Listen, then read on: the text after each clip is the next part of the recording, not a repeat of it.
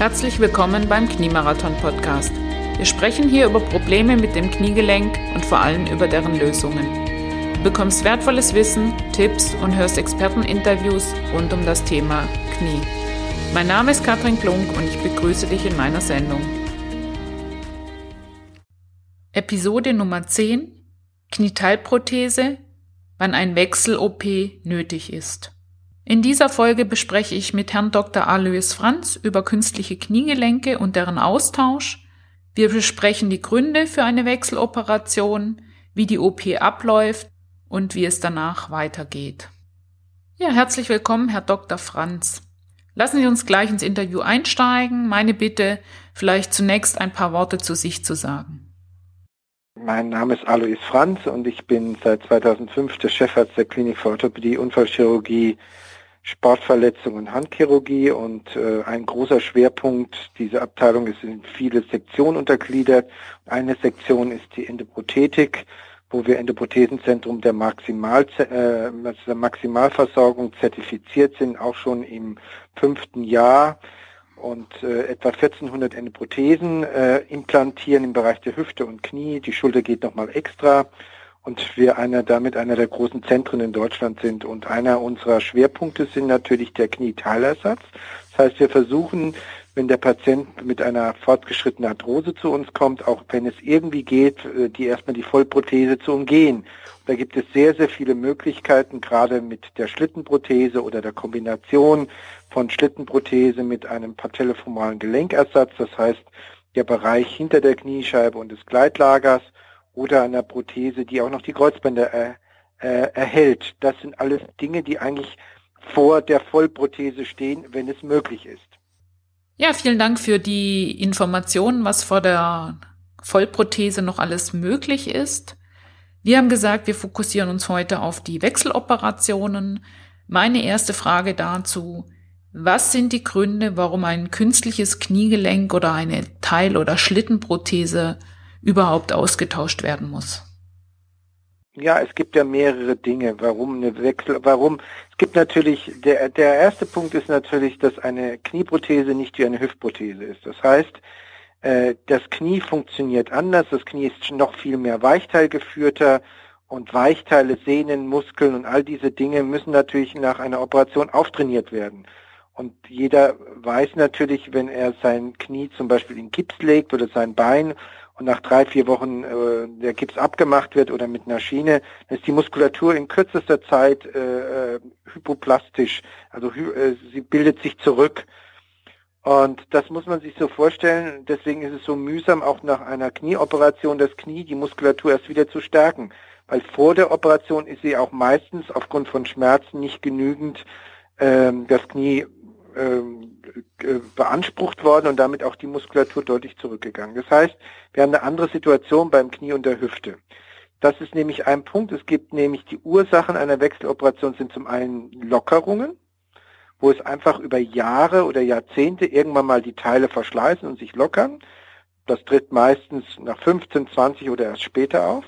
Dann gibt es natürlich eine immer mehr, auch eine Zunahme natürlich der Infektionen wobei man heute mit moderneren Möglichkeiten und äh, Diagnostikverfahren Infektionen, auch schleichende Infektionen viel besser erkennt. Gleichzeitig ist aber die Patienten, die Patienten, die noch eine Knieprothese oder überhaupt am Knie operiert werden, werden A viel, viel älter und zweitens haben viel mehr Risikofaktoren. Zum Beispiel Zuckererkrankungen, Niereninsuffizienz, alle möglichen, häufig auch hohes Gewicht. Und das sind alles Faktoren, die einfach eine Infektion an sich beschleunigen oder, oder äh, äh, äh, Faktoren, die die begünstigen. Das heißt, auch wenn alles äh, fachgerecht läuft, kann es zu einer Infektion kommen. Und diese Patienten, diese patientenindividuellen Faktoren sind genau das, was dann eben dazu führt, dass eben eine Infektion häufiger auftreten kann, wie ich sage jetzt mal bei einem in Anführungsstrichen gesunden Patienten. Und wenn eine Infektion aufgetreten ist, lässt sie sich meistens nur dazu beherrschen, indem man das Implantat wechselt. Und woran merkt jetzt ein Patient genau, dass möglicherweise die Ursachen seiner Beschwerden von einer Infektion kommen könnten? Bei, nach einer normalen Knieendoprothese gibt es so einen Zeitraum bis zwischen drei und neun Monaten, wo ein Knie eben seine Zeit braucht, dass es eben abschwillt, dass die, dass es die Muskulatur auftrainiert wird und langsam von Woche zu Woche oder Monat zu Monat äh, wird werden die Schmerzen weniger, die Funktion wird besser, die Stabilität wird besser, die Beweglichkeit wird besser. Wenn das aber konträr läuft, dass im Grunde eigentlich es am Anfang besser ist und dann immer schlechter wird, und insbesondere wenn der Patient auch in Ruhe und nicht nur unter Belastung Beschwerden hat, das heißt, wenn er einfach nur sitzt oder im Bett liegt, dann sind das, können das Zeichen sein und dann, wenn das Knie natürlich geschwollen ist, dass es, äh, dass vielleicht eine Infektion dahinter steckt. Mir ist es jetzt nochmal wichtig an der Stelle zu betonen, dass es eben nicht so ist, wie viele immer denken, dass eine Infektion so mit mega Beschwerden einhergeht, wie Fieber, geschwollenes Knie, mega Schmerzen, sondern dass es auch gerade bei einer weniger ausgeprägten, einer sogenannten Low-Grade-Infektion, der schleichende Prozess des Funktionsverlustes ein Hinweis sein kann, dass unter Umständen eine Infektion vorliegt? Ja, also anhaltende Schmerzen nach einer Knieprothese, äh, ich sage jetzt wirklich nach sechs bis neun Monaten. Wir reden nicht am Anfang. Am Anfang braucht ein Knie seine Zeit und wenn es dann eben anhält, dann sollte man auf jeden Fall zu seinem Operateur oder zu einem Kollegen gehen, der sich das auch mal mit dem Fachwissen anschaut. Und in dem Fall, wenn der Verdacht besteht, muss das Knie immer punktiert werden und Blut abgenommen werden, die Entzündungswerte im Blut kontrolliert werden und gleichzeitig die Flüssigkeit, die entnommen wird aus dem Kniegelenk, auf eine Entzündung untersucht werden. Okay. Und die Entzündung ist sozusagen, auch wenn die sich im Knochen befindet, im Punktat nachweisbar? Also sie ist, äh, ähm, man kann mit einer relativ großen Wahrscheinlichkeit 60 bis 70, teils 80 Prozent im Punktat nachweisen. Wenn das Punktat negativ ist, aber weiter der Verdacht besteht, geht man hin und entnimmt Proben aus dem Kniegelenk, was man heute minimalinvasiv zum Beispiel in Arthroskopien machen kann, um dann sicher das auszuschließen. Und wenn man dann auch die Proben entnommen hat und die auch negativ sind, oder äh, ist die Wahrscheinlichkeit einer Infektion sehr, sehr gering, fast gleich null, wenn auch die Probenentnahmen negativ waren. Okay, super. Das ist ja schon mal spannend. Ähm, ich komme vielleicht nachher nochmal drauf zurück. Jetzt haben Sie als zweites Grund genannt, sind Lockerungen des Kniegelenks, also des künstlichen Kniegelenks. Mit ein, ja, nach Jahrzehnten. So, was sind so die Anfangssymptome einer gelockerten Knieprothese? Auch da geht es wieder los, dass man das Gefühl hat, dass es immer anfängt, immer mehr weh zu tun, wenn ich mich vermehrt belaste, was vorher nicht der Fall ist. 15 Jahre hat es nicht wehgetan und jetzt, wenn ich eben mal einkaufen gehe oder, oder länger auf dem Bein bin, merke ich es. Manchmal kommt es auch dazu, dass mehr, dass es mal das Gefühl hat, dass es instabil wird, ja, dass man nicht so viel Halt hat wie vorher. Das eigentlich sind alles Symptome, die man gut merkt, weil sie sich plötzlich ändern. Wenn ich 15 Jahre merke, was weiß ich, sage jetzt mal, wenn ich 10 Kilometer gelaufen bin, tut es mir abends weh, am nächsten Tag geht's wieder gut, dann sind das nicht Zeichen für eine Lockerung. Aber wenn diese Beschwerden dann anhalten und immer mehr werden, dann sind das schon Zeichen, dass an dem Knie jetzt was anders ist. Hat man auch das Gefühl, das Kniegelenk schlackert dann so ein bisschen? Nur wenn es instabil wird. Eine Lockerung muss nicht immer gleich mit Instabilität verbunden sein. Aber es ist natürlich auch wieder ein Aspekt, der dazu äh, dazu kommen kann. Ja, das sind eben mehrere kleine Bausteine, Bausteine. Der Patient merkt es am Wesentlichen, dass sich was ändert. Und das merkt jeder Patient. Weil er kennt ja sein Knie selbst am besten und über Jahre. Und wenn, wenn das dann plötzlich anders wird, eben nicht mal eine Woche, sondern anhalten, dann sollte er auf jeden Fall zum Arzt gehen.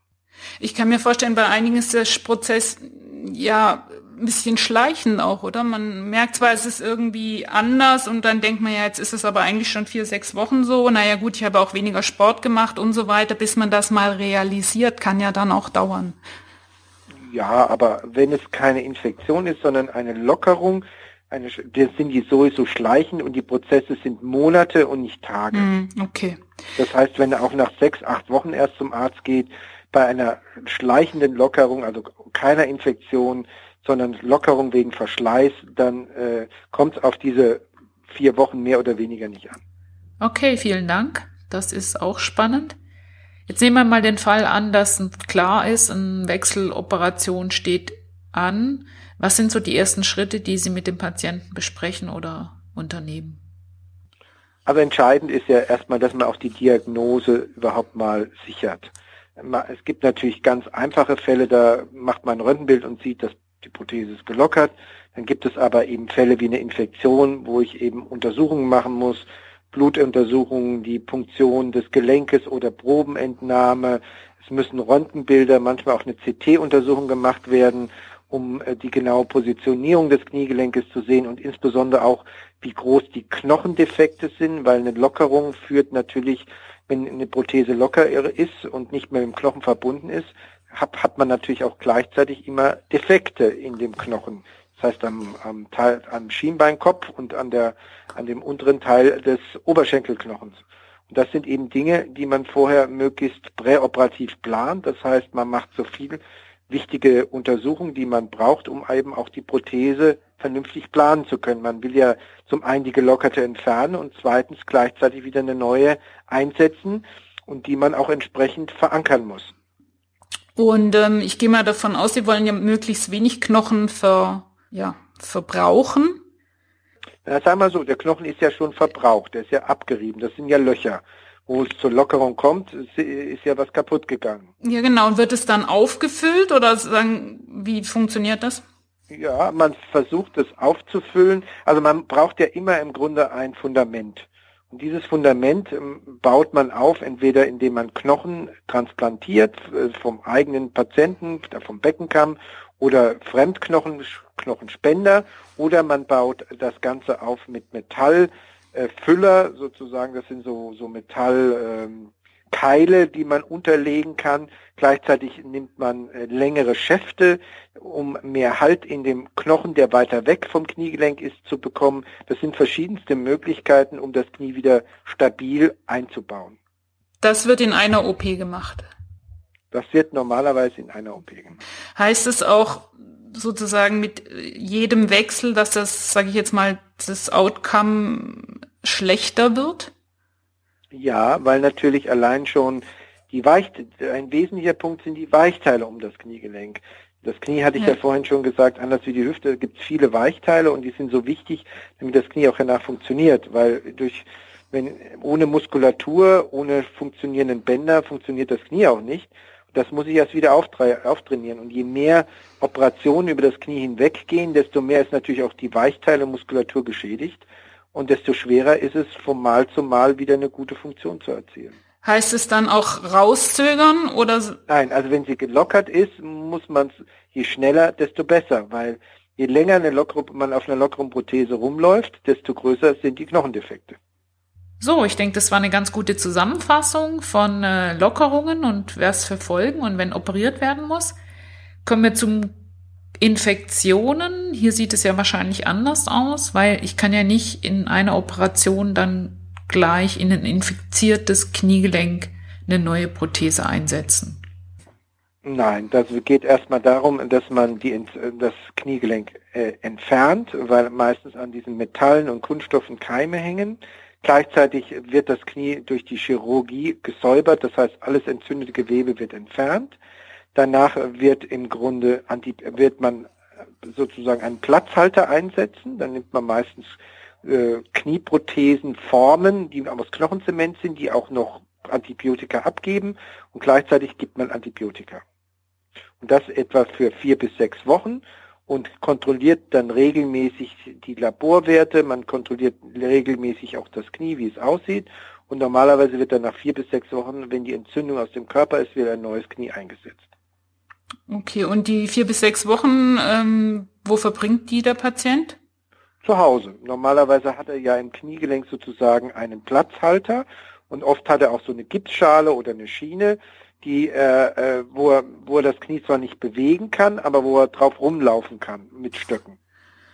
Und nach vier bis sechs Wochen gibt es dann grünes Licht für die nächste OP oder wie sieht das aus?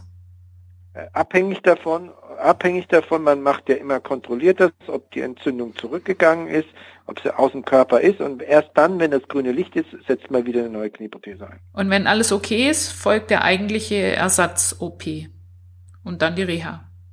Ist immer dasselbe. Das heißt, es gibt eine Akutbehandlung, bis die normalerweise die Wunde trocken ist.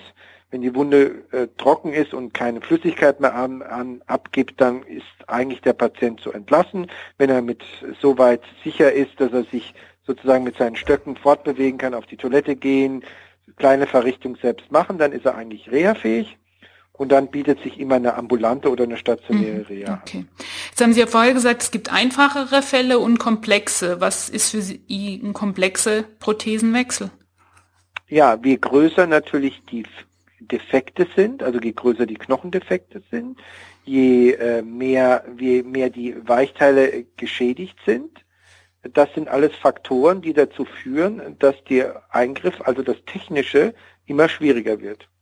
Und dann spielt natürlich auch der Patient wieder eine große Rolle. Ist er, ich sage jetzt mal gesund in Anführungsstrichen. Was hat er denn alles? Hat er eine Herzerkrankung? Hat er schon Infarkte gehabt? Hat er Stents? Hat er Herzklappen? Hat er eine chronische Nierenerkrankung, die ein erhöhte Infektionsrisiko trägt? Oder noch eine Zuckererkrankung? Äh, hat er eine schwere Lungenerkrankung? Das spielt alles eine Rolle. Und natürlich auch wenn jemand sehr übergewichtig ist, auch das führt dazu, dass die Infektionsrate steigt. Okay, das waren jetzt viele interessante Aspekte. Mich würde an der Stelle noch interessieren, weil die Frage kommt natürlich öfters auch von den Bloglesern. Äh, in der Regel nennen sie es Vernarbung, Verklebungen. Ähm, der Fachbegriff lautet Atrophibrose, also wenn das Knie einsteift. Wie sieht es mit solchen Komplikationen nach einer Wechseloperation aus? Ja, da gibt es auch viele, viele Ursachen. Also es gibt die primäre Atrophibrose, die ist selten. Es gibt wirklich Patienten, die entwickeln eine innere Wucherung äh, von Weichteilgeweben. Im Grunde, ich vergleiche das immer damit. Es gibt Patienten, die haben einen kleinen, sag ich mal, äh, Muttermal entfernt bekommen und die Narbe, die sie dann bekommen, ist zehnmal hässlicher wie das Muttermal ja, die einfach außen so eine Narbe wuchert, die immer potthässlich ist und wenn die weggeschnitten werden, kriegen sie genau dieselbe Narbe wieder. Und sowas muss man sich bildlich vorstellen, gibt es auch in den Gelenken, dass nach so einer Operation so innere Narben wuchern und plötzlich dazu führen, dass das Knie schlecht bewegt ist. Und dann gibt es viele, viele andere Ursachen, äh, die dazu führen, dass das Knie schlecht bewegt wird, weil es schmerzt, weil weil es nicht optimal positioniert ist, weil irgendwelche Prothesenteile überhängen, weil eine Infektion besteht und, und, und, und. Oder weil ich eben besonders schmerzempfindlich bin oder starke Schmerzen nach der Operation hatte und am Anfang weniger bewegt habe, weil es eben so schmerzhaft war und plötzlich dann eben das Knie die Möglichkeit hatte, mehr innerlich zu wuchern und damit sich so eine Steife einzustellen. Also 90 Prozent sind sekundäre Ursachen und nur 10 Prozent primäre Ursachen.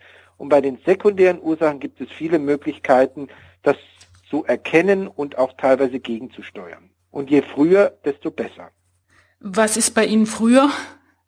Ab sechs Wochen. Also wenn der Patient bei uns kommt, jeder Patient sechs Wochen nach der Operation kommt er zum Operateur zurück und das ist wichtig, dass derjenige, der ihn operiert hat, nochmal sehen darf der das am besten beurteilen kann, wo was wie gemacht wurde.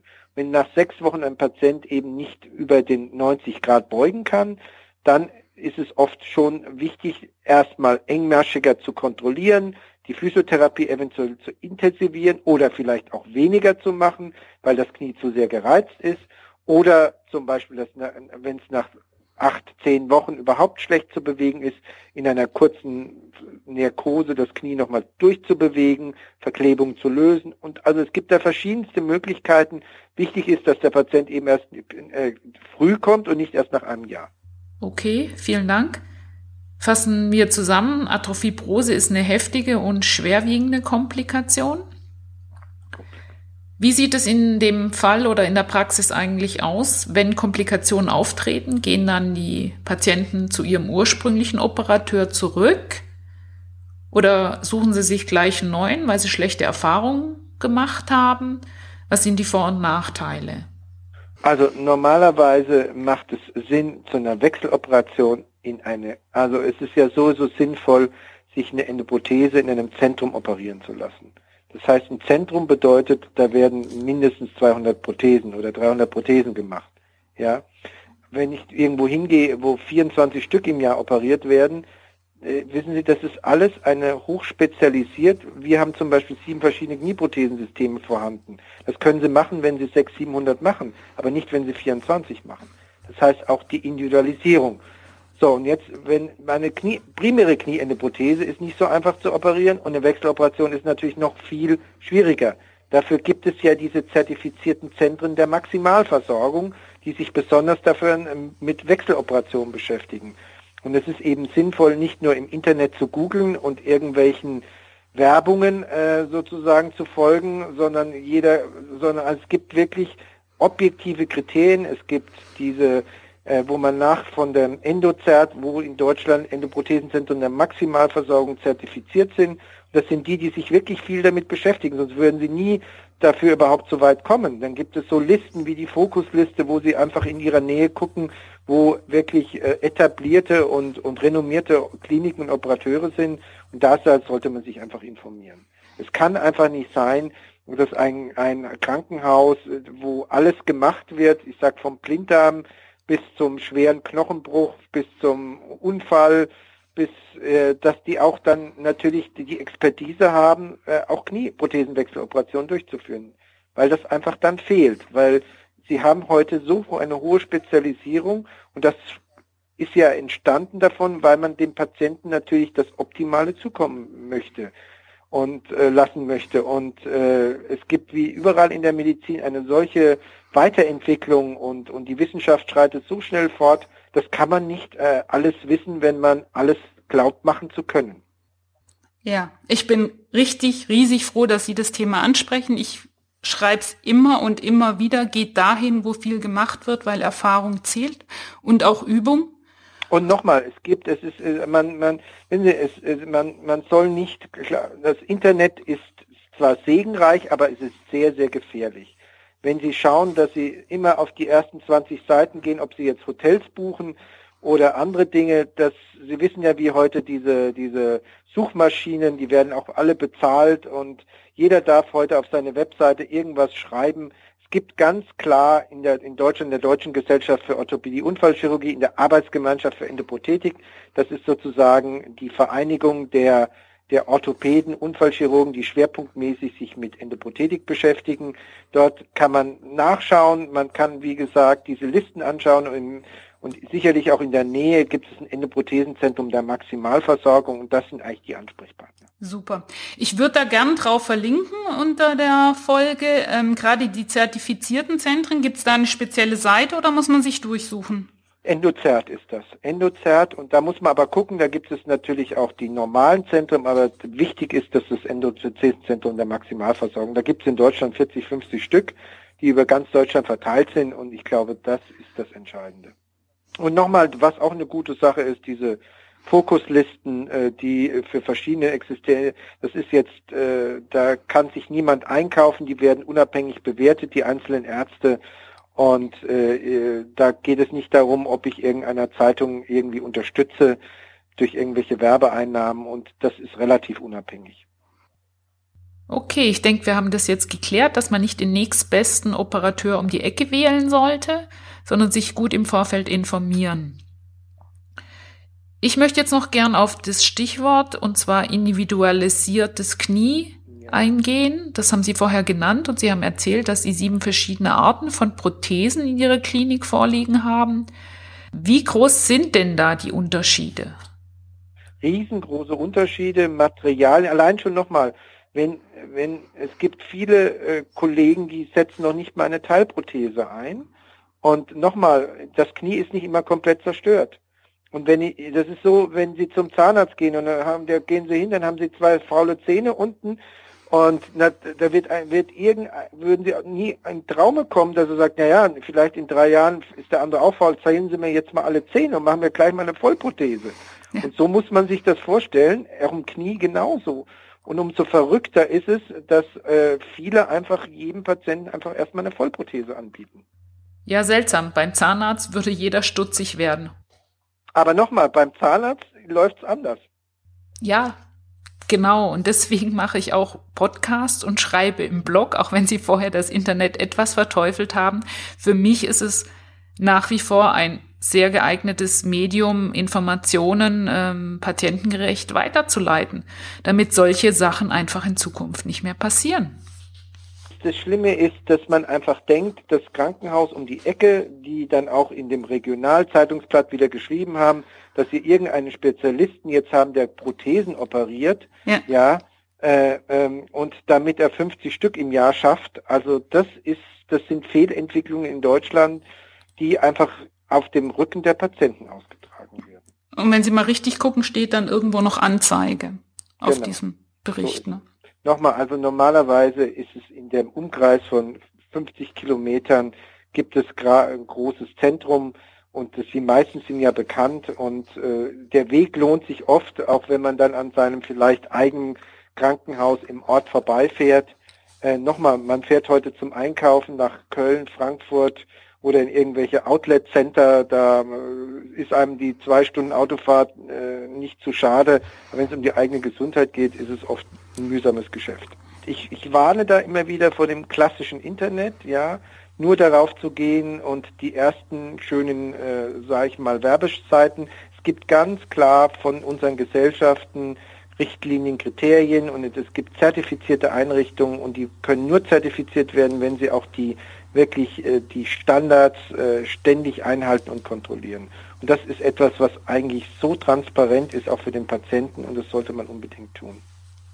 Ich möchte an der Stelle gerne die Informationen vom Herrn Dr. Franz ergänzen. Und zwar ich persönlich bin ja recht viel im Internet unterwegs. Ich gehe in jeder Seite immer ins Impressum. In Deutschland gibt es eine Impressumspflicht. Und dort steht, wer hinter einer Webseite steht. Das hilft manchmal ganz gut, um Informationen besser einschätzen zu können. Ja, und äh, äh aber der Patient ist, äh, ich sage immer, äh, es ist natürlich wichtig, sich die richtigen Kliniken oder Operateure auszusuchen, aber genauso wichtig ist natürlich, dass 50 Prozent der Patient selbst mitträgt. Nur äh, die Gelenke sind aktiv äh, und nicht passiv. Und nur wenn auch aktiv und positiv das angehe, kann ich danach auch ein gutes Ergebnis erwarten. Wenn ich mich nur hinlege und warte, dass das Knie von selbst irgendwann mal funktioniert, das funktioniert leider auch nicht. Also ich sage immer, 50 Prozent ist die erfolgreiche OP und die anderen 50 Prozent genau. macht der Patient. Kann ich Ihnen nur zustimmen. Okay, super. Gibt es noch irgendwas, was Sie sagen, was wir jetzt nicht angesprochen haben, was jetzt vielleicht noch wichtig wäre?